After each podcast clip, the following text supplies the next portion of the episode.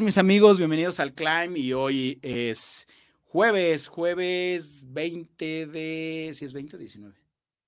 ¿Qué día es hoy? Bueno, no sé ni qué día vivo. si es 20 de mayo. Si es 20, de, mayo, pues no, pues nuestro invitado, ¿cómo va a saber si todos los días son iguales cuando está uno en campaña electoral? No se sabe. Saludo a nuestros amigos que están en los controles: Javier Amaral, Ana Jurado, Manuel, Florería Yun, Inmortales de Siempre, José Miguel Alba, Luis Gómez, Eddie James, MM Wood. Y en el Climb hoy, Max Correa, Max Correa, que es diputado local por el distrito número 18. Bueno, actualmente soy diputado plurinominal.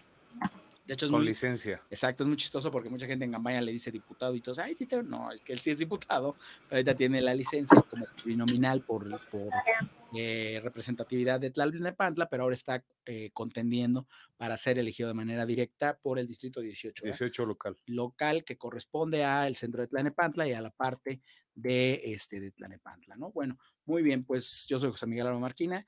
Max Correa, platícanos quién es Max Correa, quién es la persona antes de contender y antes de ser diputado plurinominal, quién era Max Correa. Claro que sí, Miguel. Bueno, primero que nada, muchas gracias por invitarme, gracias a todos los amigos en los controles y a todo el público que nos sigue. Eh, bueno, Max Correa es licenciado en Planificación para el Desarrollo Agropecuario. Soy la tercera generación, pues, de eh, un grupo, una familia de luchadores comunistas de izquierda. Mi abuelo Máximo Correa Camargo, ferrocarrilero, compañero de Valentín Campa y Demetrio Vallejo. Eh, mi padre, Tomás Correa Ayala, líder sindical de la Liga de Soldadores, un sindicato muy combativo en la década de los setentas, y ahora pues nosotros estamos al frente de la Central Campesina Cardenista. Yo soy licenciado en Planificación para el Desarrollo Agropecuario y pues desde que egresé prácticamente me incorporé a la actividad en la defensa de los derechos de los campesinos e indígenas del país, de sus territorios, y con el tiempo, bueno, pues me hice el dirigente nacional de la Central Campesina Cardenista, una organización que se fundó en 1988, de tal suerte pues que pues acumulo una experiencia en la lucha social, Miguel, eh, que me ha permitido pues ser muy sensible ante los temas de la defensa de derechos humanos y también de los derechos de la madre tierra, de los ríos, de los bosques, de las selvas de nuestro país. Fíjate que ahora que mencionas esa parte antes de entrar en materia de este programa, como bien dices, ya como ahora que tienes la investidura de diputado local del Estado de México, has hecho algunos logros por la equidad, por los derechos y esta terrible desigualdad que vive México y el Estado de México en particular. Fuiste la cabeza, porque así lo considero yo, de una ley muy importante que se aprobó la ley de amnistía en el Estado de México, ¿verdad? Bueno, sí, parte de una comisión, por supuesto, pero que tú encabezabas. Platícanos de esto y de qué otras iniciativas se hicieron en esta gestión de ya casi dos años y medio en la Cámara Local. Bueno, antes que nada, también Max Correa, pues es eh, padre de ah, familia. Claro, la parte humana, por supuesto. se este, trata de igualar relaciones. bueno, es padre, familia de tres hijas, platícanos. Este, bueno, me casé muy joven con mi esposa Fabiola, ella tenía 17, yo 19. Tengo tres hijas, precoces. tres hijas, Rubí, Jade y Ámbar.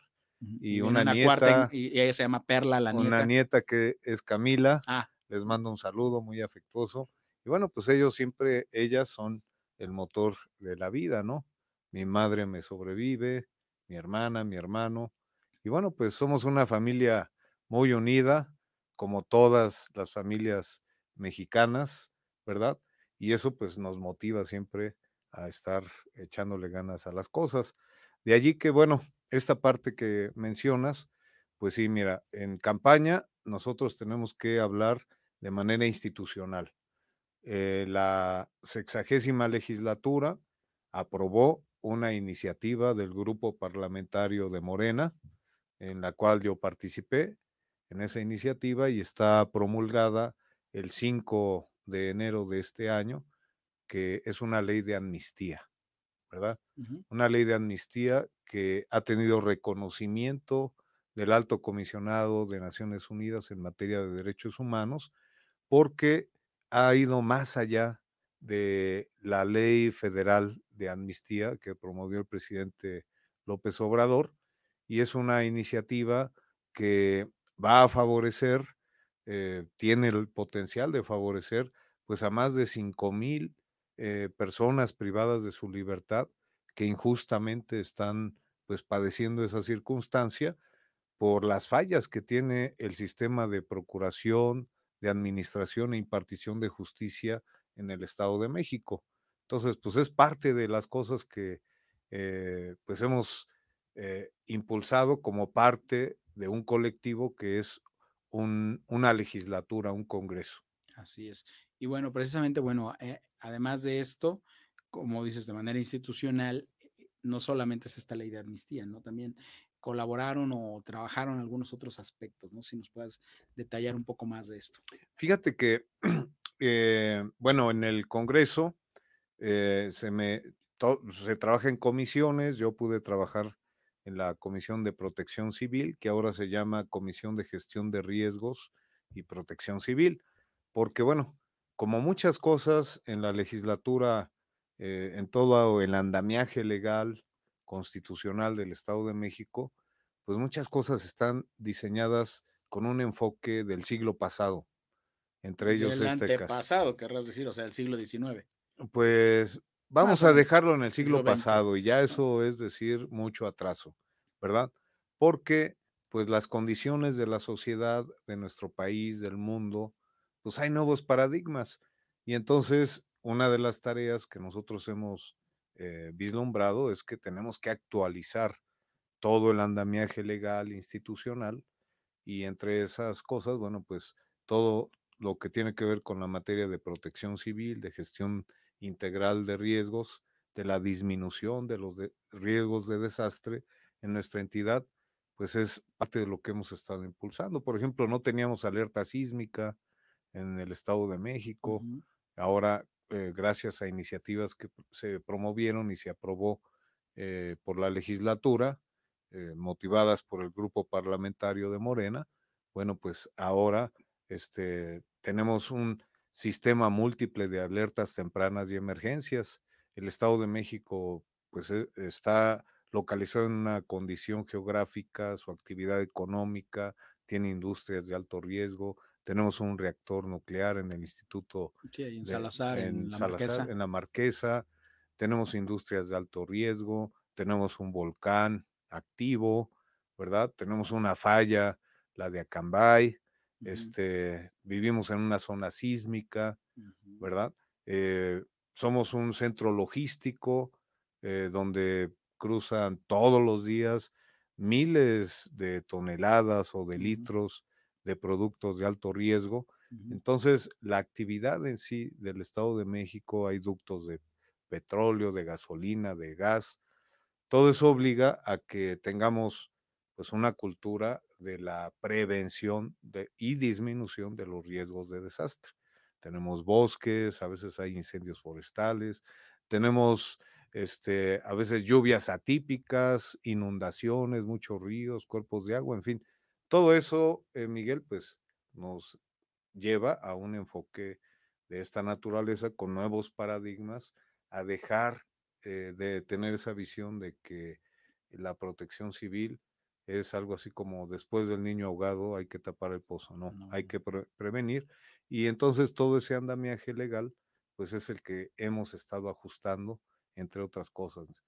Eh, no tenemos bomberos en todos los municipios del estado, este, estoy eh, impulsando una agenda, una ley de bomberos para el Estado de México, para que estos cuerpos, eh, que muchos son de voluntarios, pues tengan un respaldo institucional, equipo adecuado, este, todas las prestaciones de ley, en fin, eh, que haya más institucionalidad.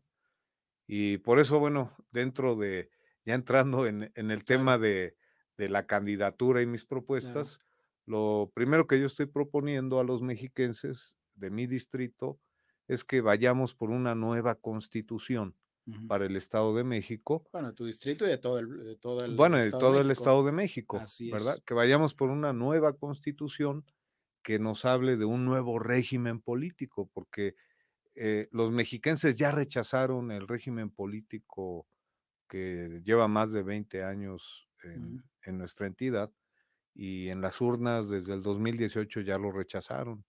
Ya ellos quieren otra cosa y nosotros nos hemos dado cuenta que si no modificamos toda la constitución, las leyes, las instituciones y las adecuamos a una visión moderna, a una visión donde eh, los ciudadanos tengan nuevos y más derechos y las instituciones del gobierno del estado y los municipios más obligaciones con los ciudadanos, pues no, no va a suceder nada. O sea, estaría, si no hacemos esos cambios, esos ajustes, ¿verdad? Pues tendríamos una tremenda dificultad y se romperían las aspiraciones de cambio y de transformación de los mexiquenses. Esa es la primera propuesta que estamos haciendo y no es una ocurrencia de Max Correa, sino que ya es un proceso que se inició en la sexagésima legislatura. Se ha convocado, Miguel, a la conformación de un secretariado técnico que está recibiendo en un esquema de parlamento abierto propuestas para eh, pues hacer ese análisis del el tipo, el modelo de constitución que necesitamos y el tipo y modelo de instituciones que requerimos eh, pues para una, una nueva sociedad, un nuevo régimen político, una transformación profunda del Estado de México. Así es. Sí, ya está, este, estaba presente aquí atendiendo. Ya tenemos algunas reacciones de nuestros amigos de las redes sociales. Por favor, conéctense porque estamos totalmente en vivo. Hoy 20, ahora sí ya me lo aprendí, es 20 de, de mayo. Ya te manda Lili Valderas, te manda saludos Max y por aquí ya tenemos algunas reacciones de, de la gente y bueno, pues este, este, estamos al pendiente también. Saludos de Jorge Ernesto, de Ana Jurado también. Aquí, Max, estamos al pendiente ya, ya tenemos a... pues saludos a Lili, a Ernesto, a Ana Jurado, saludos a ellos. Ya estamos por aquí. Muy bien, pues vamos a continuar ahora. Pues este programa, el Climb, tiene, bueno, primero que hablen de su eslogan de campaña, pero primero también que nos hablen de sus propuestas en materia de economía creativa y de autonomía económica, en parte pues, obviamente de cultura, de educación, de emprendimiento. ¿Qué va a hacer Max Correa? Ya nos has hablado de la parte política, la cual es sumamente importante y sustantiva, pero en materia cultural, ¿qué podemos esperar una vez que seas ahora elegido directamente en las urnas? Pues mira, este Miguel, precisamente el día de ayer eh, sostuvimos un encuentro con la comunidad de la cultura, del arte y del deporte de Tlalnepantla.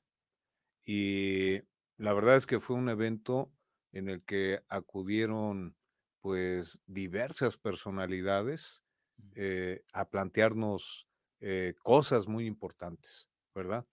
Eh, y nos plantearon, para empezar, la necesidad de recuperar, de recuperar los espacios públicos, de recuperar la posibilidad y la obligación de las autoridades municipales y estatales para que podamos eh, fomentar el arte, la cultura y el deporte como una alternativa para reconstruir el tejido social este, en el Estado y con ello construir paz.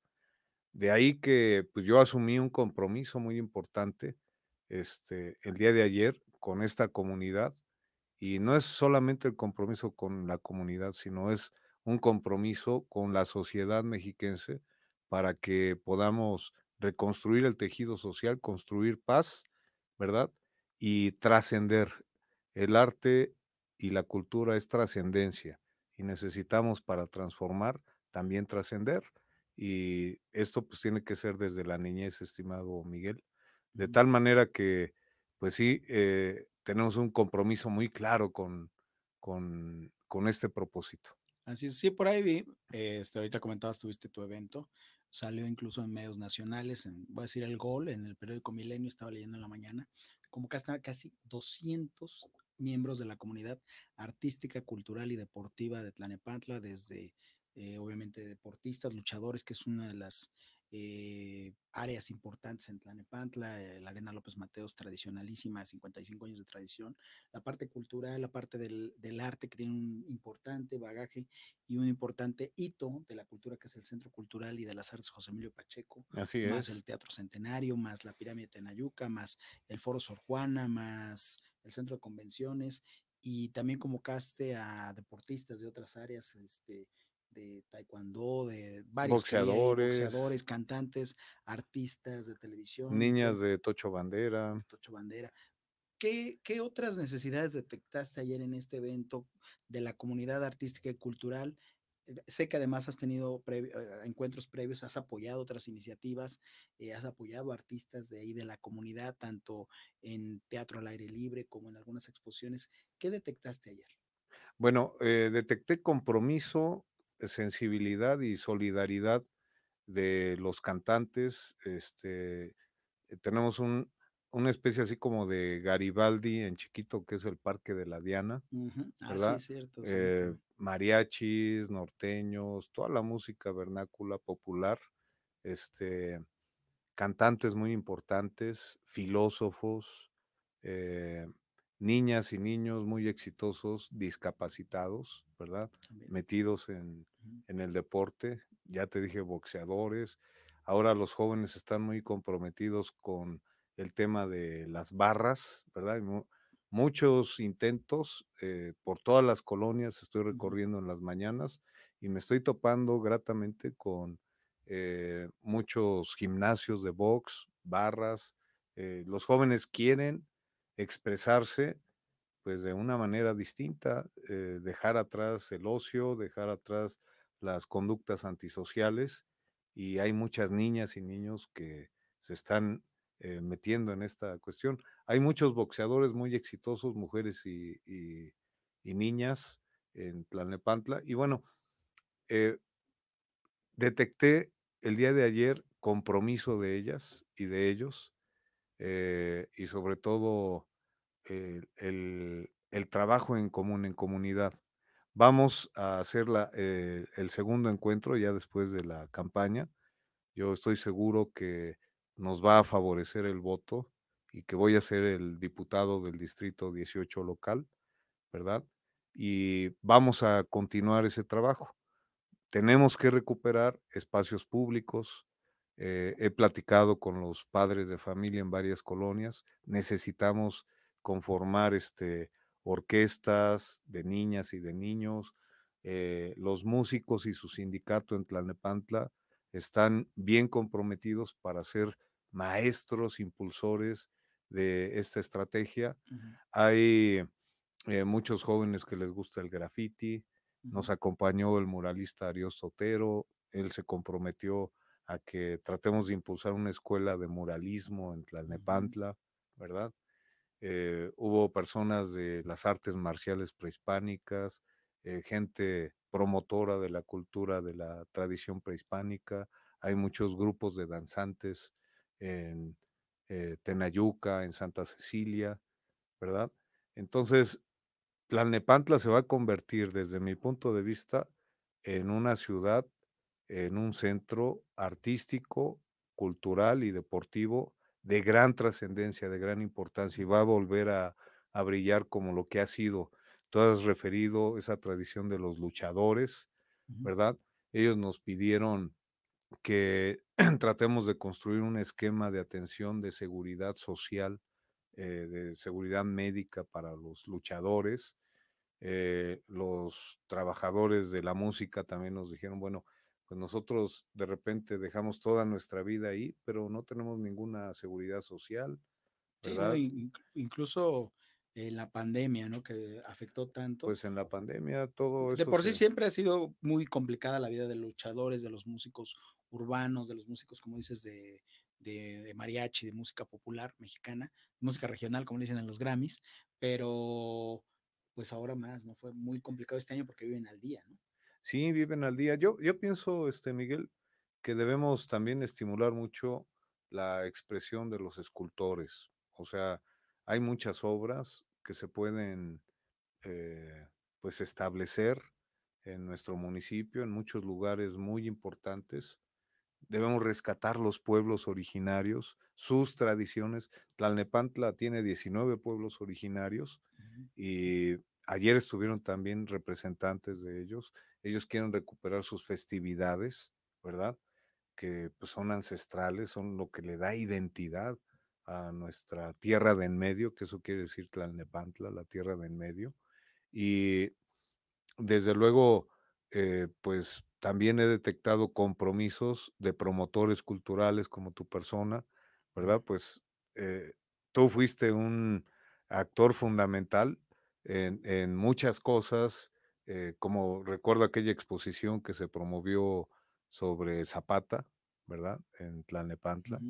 Eh, y ese tipo de situaciones, pues la verdad es que personalidades como tú, como muchos otros, pues nos van a permitir, sin lugar a dudas, que Tlalnepantla vuelva a brillar y que ese centro cultural Emilio Pacheco, pues no sea un elefante blanco, sino que sea eh, pues un verdadero faro eh, cultural para, y de las artes en nuestro municipio. Bonito y un referente, bien mencionas, bueno, sí, en su momento eh, la, la, vida nos ha hecho coincidir con algunos como algunas personas preocupadas por la cultura o algunos funcionarios, como es el caso, de que, bueno, pues obviamente las iniciativas que tenemos como promotores culturales coincidimos y hemos coincidido en algunos momentos contigo y con otros más en su momento, así, así es. El, eh, comentabas tú también la parte de, de la cultura, de, pero también eh, por el empleo, por esta parte del emprendimiento, de la autonomía económica, los derechos de las mujeres en cuanto a la laboral. ¿Tienes algo ya contemplado? Sí, fíjate que necesitamos, digo, la pandemia del COVID-19 golpeó la salud de, los ciudadanos, eh, lastimó nuestra condición emocional, necesitamos recuperar nuestra salud emocional, pero sobre todo la salud de las finanzas de los hogares. Y para ello, Miguel, este, pienso que necesitamos generar condiciones legales y de reglamento, aunque los reglamentos no son responsabilidad del legislador, ¿verdad? Sino del Poder Ejecutivo, pero necesitamos generar un ambiente propicio para que las iniciativas de la microempresa privada, de la mediana empresa privada, de la pequeña empresa privada, pero también las iniciativas del sector social, ¿verdad? Cooperativas y demás, puedan encontrar en Tlalnepantla un desarrollo y en todo el Estado de México para reactivar nuestra economía. Las industrias culturales en esa materia pues pueden tener también un, todo un respaldo, todo un apoyo para que eh, empiece a brotar esa posibilidad, este, pues desde cooperativas, este, de pintores, de, de teatro, eh, bueno, Ayer estuvieron hasta amigos que se han dedicado al circo, ¿verdad? porque todo, todas las este, artes, el arte todo, el todo el arte, también, ¿sí? también lo es, este, incluso también creo que tienes una propuesta que tiene que ver con eh, el deporte, pues volviendo al tema del deporte, mm, por ahí tenía dos ideas eh, perdidas, pero también tenemos comentarios. A ver, voy a empezar por partes, voy a organizar mi cabeza. tenemos comentarios ahorita, te mandan saludos también Viridiana Mancilla y Saraí Reina, también te mandan este Saludos, aquí ya están en, la zona de comentarios. Alberto Popoca Aguilar también. Y Rubí Correa, te manda saludos. Ah, no sé si la conozcas. Sí, creo que sí. Oigan, y en la parte de, los músicos que estábamos hablando, de sus derechos que obviamente no eh, en la pandemia se vieron afectados, comentabas de repente en el mundo del arte, regresando primero a las artes plásticas y luego al deporte, en las artes plásticas, qué importante es velar por los derechos de, ellos. Ahorita en la pandemia se vieron menguados, pero también de repente un artista visual no tiene un seguro que le proteja de sus, de, si sus manos oh, sufren un accidente, ¿no? O sea, con todo respeto, si un trabajador de la construcción, que hacen maravillas, se lastima en su en su trabajo, pues hay, hay dentro de todo, con todos los asegúnes que pueda tener esto, tú conoces más de materia legislativa, este, un campesino, a lo mejor incluso, pues si se lastima haciendo su trabajo, un, un pintor de brocha gorda, un carpintero, siempre y cuando esté en una constructora, por supuesto, pues tiene una seguridad social, ¿no? Pero un pintor, un escultor, un bailarín de, de danza, pues si se lastima sus piernas o sus manos, que son su herramienta de trabajo, no tienen esta protección. Así es. Bueno, yo pienso que la sociedad entera tiene que establecer un compromiso en esa nueva constitución del Estado de México y en sus leyes de reconocer a quienes dedican su vida entera a la cultura y el arte y al deporte, ¿verdad? Como actividades, pues yo diría de interés público, ¿sí? Eh, como actividades eh, profesionales que requieren también un salario profesional y que son actividades, eh, reitero, de interés público, como el ejercicio que realizan también, voy a referirme aquí a este que tú realizas, a los periodistas, ¿verdad? O sea, la sociedad entera tiene que reconocer ese interés público de, la, de esa actividad, ¿verdad? Eh, y en consecuencia tiene que garantizarles condiciones para defender su fuente de trabajo, defender sus derechos laborales, sus derechos humanos como comunicadores, pues lo mismo debe ser en este caso con quienes dedican toda la vida al arte, a la cultura y al deporte. Entonces, pues ahí necesitamos establecer un salario profesional para ellos, ¿verdad? Y un régimen, si tú quieres, de pensiones y de seguridad social para, para esas personas que nos entregan identidad, que nos entregan este, eh, pues recreación, que nos entregan su vida, sus sentimientos, su experiencia, ¿verdad? Eh, para, para, para reconstruir ese tejido social. Entonces, lo mínimo que debe hacer la sociedad es retribuirles y reconocerles. ¿De dónde? Pues de todos los impuestos que, se recaban, ¿verdad? Este, de tal suerte que en la nueva constitución del Estado se esté reconociendo eso y se esté alimentando. Las industrias culturales, ¿verdad? Desde mi punto de vista, económicamente son muy viables y pueden generar riqueza y puede ser autosustentable, eh, pues un seguro, una prestación social para estas personas, para los luchadores, para los deportistas. No es posible que un boxeador eh, termine en la pobreza o una, una artista que nos entrega eh, pues toda su vida, su juventud, que termine olvidada por allá este, sin, sin dignidad. No, no, no. O sea, creo que la sociedad entera tiene que reconocer eso y es parte de lo que ayer también nos expresaban este pues los pintores. Por ejemplo yo veo a Ariosto Otero ahorita está eh, haciendo unos murales en la Secretaría de Gobernación. El señor pues ya tiene casi 80 años no se va a enojar Ariosto pero a lo mejor tiene menos es, entendido y es un es un consagrado del arte, digo, para los que no conocen el trabajo de Arios Totero, los invito a que ahora que se acabe la pandemia y que les permitan el acceso, visiten el edificio de la Lotería Nacional, el edificio del Moro, todo el interior donde está ese maravilloso mural del interior, ese lo hizo el maestro Arios Totero y si las condiciones no lo permiten, precisamente por la, por la, ya vamos a estar pronto en verde, eh, pues los murales que tiene la Magdalena Contreras, ¿no? El de la estación ferroviaria, el que tiene en el mercado, precisamente donde hay unos luchadores, digo, por mencionar algunos. La sala de prensa. En la Magdalena tiene varios. La sala de prensa de, del edificio de la jefatura de gobierno, o sea, tiene otro mural. y ahorita está haciendo varios en la Secretaría de Gobernación. Entonces, imagínate que se nos caiga, como dices tú, que mm. se fracture, cosas así, pues, ¿qué va a pasar, no? Eh, bueno, las bailarinas del, ballet de, del Estado de México, resulta que llegó la nueva secretaria de Cultura al Estado y nomás así las despidió, que porque ya estaban... Te tocó ver de este cerca también lo de la orquesta de Sinfónica de Juvenil, ¿no? También del, también del Estado de México. O sea, se cometen tantas injusticias con las personas del arte y la cultura en nuestro Estado, pues nomás por decisiones políticas y son jóvenes que todavía tienen este, trayectoria larga, eh, pero hay insensibilidad de los políticos porque no hay derechos consagrados, establecidos. Entonces no deben ser este, canonjías concesiones graciosas del gobernante al artista, sino ejercicio de derechos plenos reconocidos este, en la Constitución y en las leyes. Así es. Tenemos un buen de comentarios en las redes, los vamos a ir atendiendo después. Me gustaría ir cerrando porque ya nos está diciendo nuestro productor que tenemos que cerrar. Así es que una última, eh, no, y es que podemos platicar de mil cosas. Por ejemplo, me quedé en el tintero con la idea, si lo quieres meter en tu idea final, eh, de los ciclistas que también estás apoyando, no solo como deportista, sino también en el tema de la movilidad. Y precisamente, pues me gustaría que nos dijeras cuál es tu eslogan de campaña y con qué reflexión cierras. Bueno, pues yo le ofrezco a los ciudadanos honestidad y capacidad como legislador.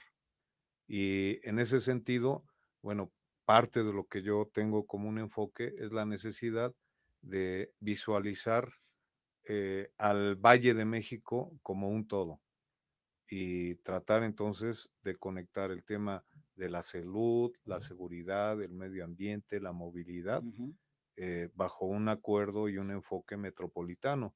Ciudad de México y Estado de México con sus municipios, las 16 alcaldías, los cerca de 59 municipios del Estado y en ese sentido necesitamos conectividad entre el transporte deficiente, inseguro, eh, caro que tenemos en el Estado de México con el transporte seguro, eficiente y barato que tiene la Ciudad de México, conectar el Mexibus con el Mexicable, el Metrobús, ¿verdad? El metro y sobre todo las ciclovías. El próximo sábado vamos a hacer una rodada ciclista.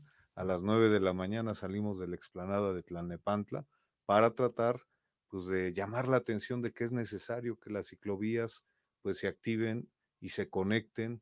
Podemos hacer un paseo ciclista desde Tlatelolco, el, Templo Mayor, Tlatelolco, llegar a Tenayuca, a la pirámide de Santa Cecilia, irnos a, a Santa Mónica, al museo, y bueno, Tlalnepantla puede volver a resurgir como un destino turístico.